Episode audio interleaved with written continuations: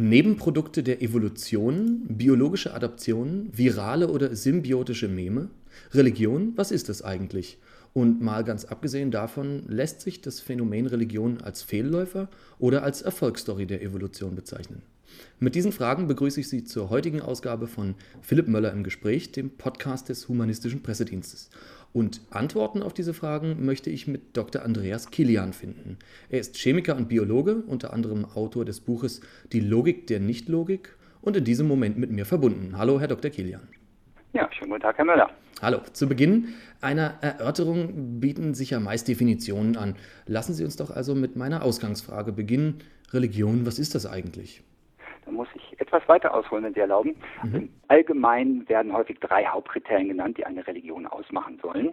Das erste Kriterium ist der Glauben an transzendente Wesen und Mächte. Das zweite ist eine gesellschaftliche Funktion oder mehrere Funktionen. Und das dritte ist die Institution, die mit diesem Begriff assoziiert wird. Ich denke, damit kann man herzlich wenig anfangen. Viele. Religionen, gerade Urvölker, haben keine Institutionen.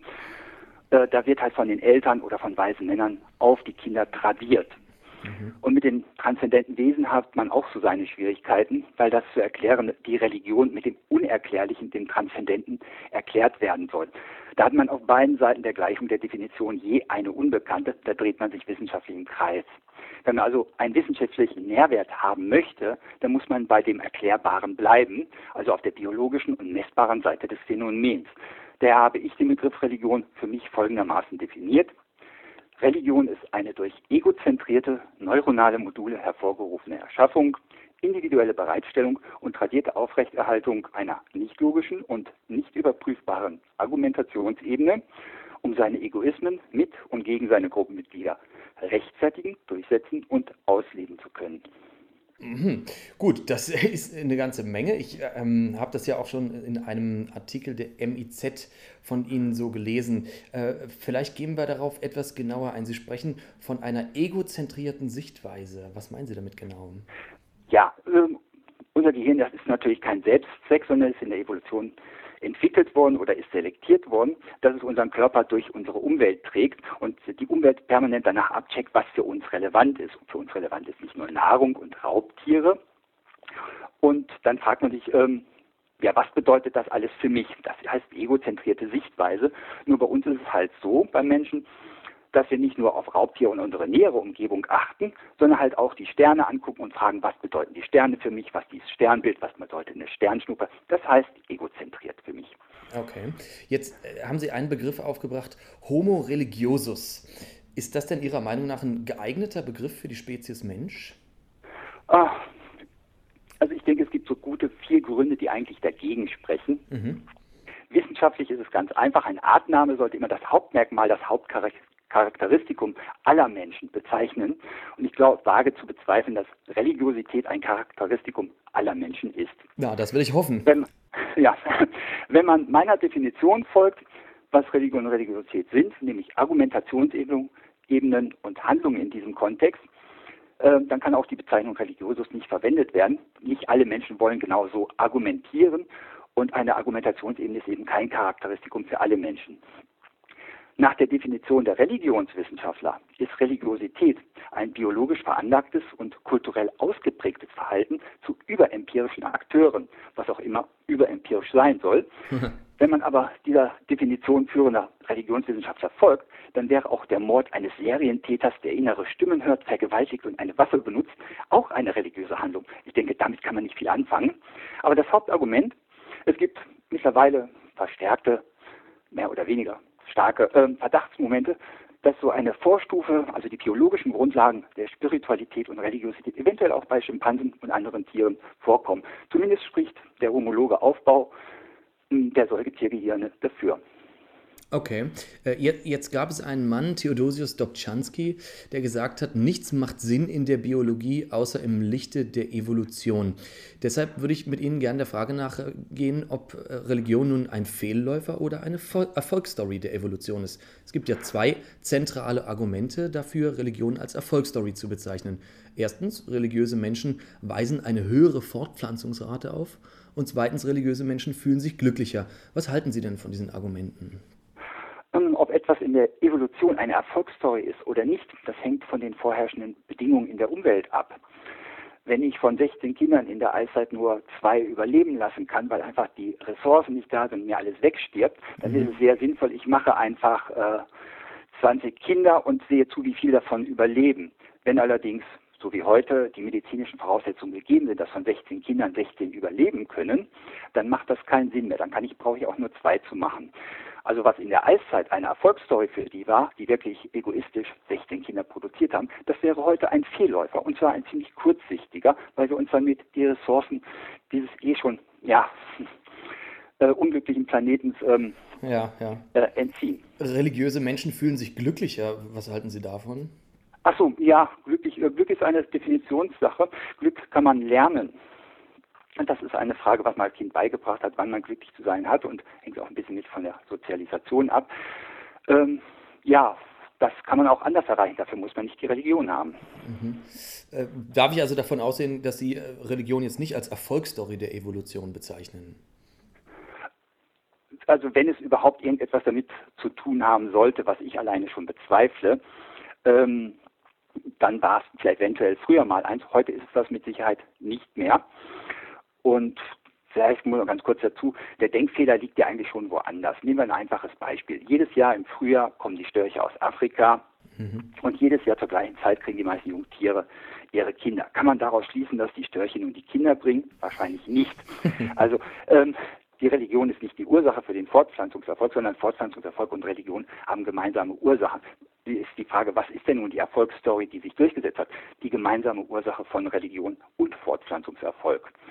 Danach muss man fragen. Mhm. Und es wird ja oft von einer genetischen Basis der Religion oder der Religiosität gesprochen. Was meinen Sie? Hat denn Religion oder hat Religiosität eine, eine genetische Basis?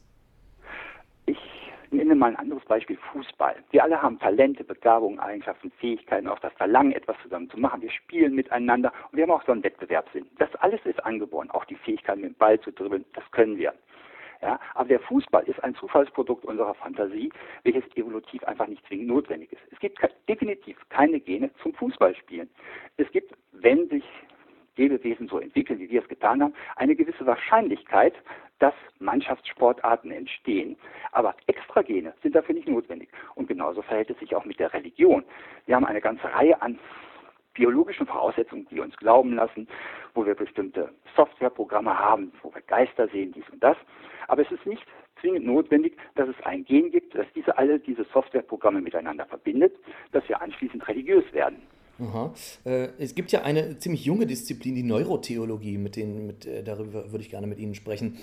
Äh, die Neurotheologie, also die neurophysiologische Interpretation religiöser Phänomene. Vor mir liegt hier eine Ausgabe der Zeitschrift Gehirn und Geist mit dem Titel Angriff auf den Glauben, wie Hirnforscher die Religion herausfordern, aus dem Jahr 2006. Bei welchen Fragen kann uns denn diese Disziplin weiterhelfen?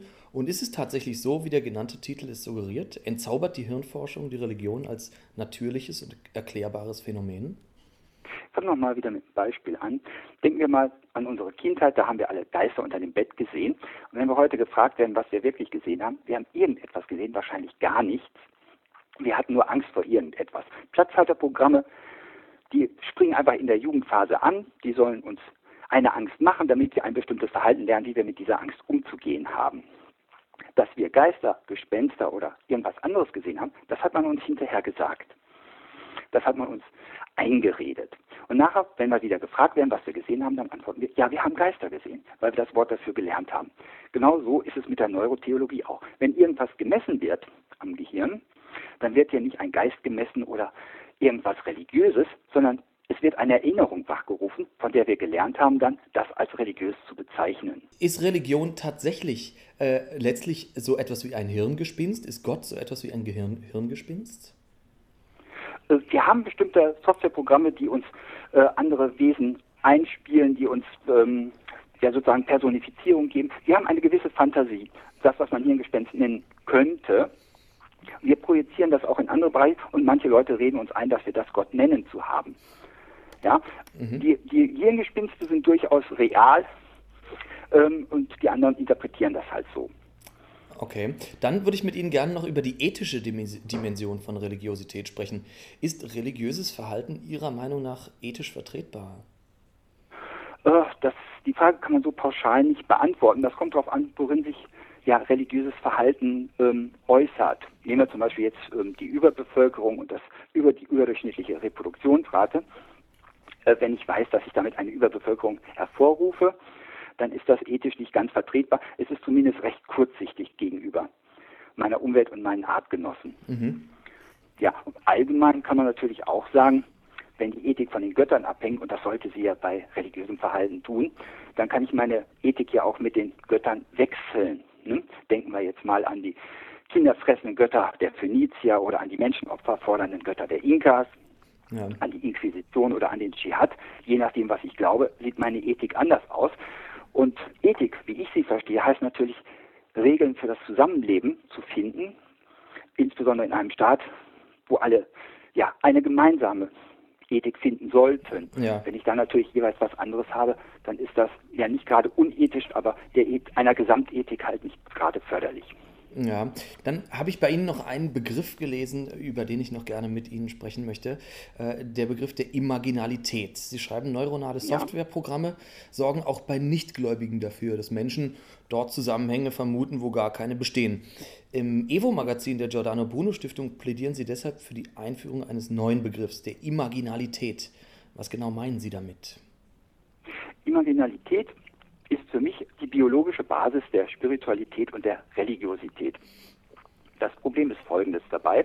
Auf der einen Seite haben viele Menschen Schwierigkeiten mit dem Begriff Spiritualität. Die mhm. Kirchen nehmen den Begriff in Beschlag und interpretieren da ein göttliches Wesen rein. Andere assoziieren mit dem Wort Spiritus die Trennung von Geist und Materie, die es biologisch gar nicht geben kann. Die Esoterik-Szene interpretiert diesen Begriff nach Lust und Laune.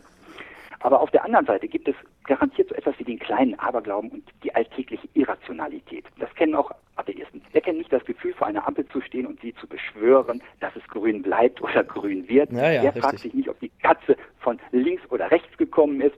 Und wer kennt nicht das Gefühl eines Sonnenauf- oder Unterganges? Das können alle Menschen nachempfinden. Das basiert auf dieser biologischen Basis, auf unseren Programmen im Gehirn. Und das möchte ich allerdings von der Spiritualität getrennt wissen. Ich möchte mit dem Begriff Imaginalität einen klaren Trennstrich ziehen zwischen dem Diesseits und dem Jenseits. Transzendente Wesen und Götter gehören ins Jenseits und zur Spiritualität. Und wenn Sie sagen, diese Götter wären für Sie real, dann verwenden Sie den Begriff Spiritualität oder Religiosität. Und wenn Sie sagen, diese Götter gibt es gar nicht, Thor und Odin wären nur Produkte unserer Fantasie, dann verwenden Sie den Begriff Imaginalität, um auf den biologischen Ursprung durch unsere Software hinzuweisen.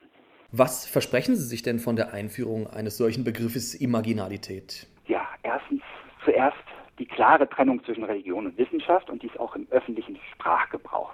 Zurzeit existiert eine Form der kirchlichen Werbung, die uns nahelegen soll, dass Religionen biologisch begründet sind und daher eine neue Existenzberechtigung hätten. Es wird so getan, als ob Religionen natürlich und notwendig seien. Das sind sie aber nicht. Glauben ist natürlich. Religion wird einem beigebracht. Da muss man sauber trennen zwischen dem, was biologisch ist und dem, was die Vertreter der Religion daraus machen. Zweitens bedient dieser Begriff der, dem exakten wissenschaftlichen Arbeiten, welches generell ohne die Begriffe der Religion auskommen sollte. Um es klar zu sagen, Begriffe wie Gott haben in der Interpretation von Messergebnissen nichts zu suchen. Und Begriffe wie Spiritualität, die genau dies suggerieren, ebenfalls nicht. Drittens, ähm, dieser Begriff verhindert eventuell etwas den Krawall-Atheismus, wie man es so nennt, weil man die Menschen dort abholen kann, wo sie wirklich stehen. Auch Atheisten kennen die Imaginalität, sie lehnen sie aber, oder die Spiritualität, sie lehnen sie aber begründet ab und wissen, ähm, dass andere dies brauchen. Humanisten und Atheisten und auch für die Naturalisten gibt es daher mit diesem Begriff einige Probleme zu lösen. Das erste Problem wäre äh, der Geist-Materie-Dualismus, weil mit dem Imaginalität verbindet sich auch ähm, die Verbindung von Gehirn und Imagination. Mhm. Damit wird auch gleichzeitig das Transzendente etwas ausgeklammert. Und man gibt auch ähm, zu, dass es so etwas wie Sinn, Halt und Ordnung und auch die Suche nach Mut und Trost geben kann, weil Imaginalität das genau ähm, auch beschreiben kann. Unsere Software soll uns ja ermöglichen, dass wir uns in einer Umwelt zurechtfinden, auch in einer sozialen Umwelt, wo wir dann unseren Halt suchen. Und religiöse und gläubige Humanisten können sich mit diesem Begriff zu etwas mehr Bescheidenheit aufraffen, weil sie jederzeit vor Augen haben, dass es halt unsere eigenen Jenseitsvorstellungen sind. Niemand weiß, was Gott ist, das sind immer nur unsere eigenen Vorstellungen von ihm. Und letztendlich heißt es, kann dieser Begriff auch für die humanistische Sterbehilfe bedeuten, dass wir die Imaginationen anderer persönlich respektieren können. So kannst du zum Beispiel ein Atheist auch mit einem Sterbenden beten, weil er es nicht für den Gott tut. Er betet dann für den Menschen, um ihm einen Gefallen zu tun. Ja, ich denke, das war doch fast ein wunderbares Schlusswort. Das war äh, Dr. Kilian im Gespräch über die biologische Grundlage von Religion und Religiosität und über den Begriff Imaginalität. Herr Dr. Kilian, ich bedanke mich ganz herzlich bei Ihnen fürs Gespräch. Ich habe Ihnen zu danken dafür. Und äh, ja, bedanke mich auch bei Ihnen, liebe Hörerinnen und Hörer, fürs Zuhören. Das war Philipp Möller im Gespräch mit Dr. Andreas Kilian. Herzlichen Dank fürs Zuhören und auf Wiederhören.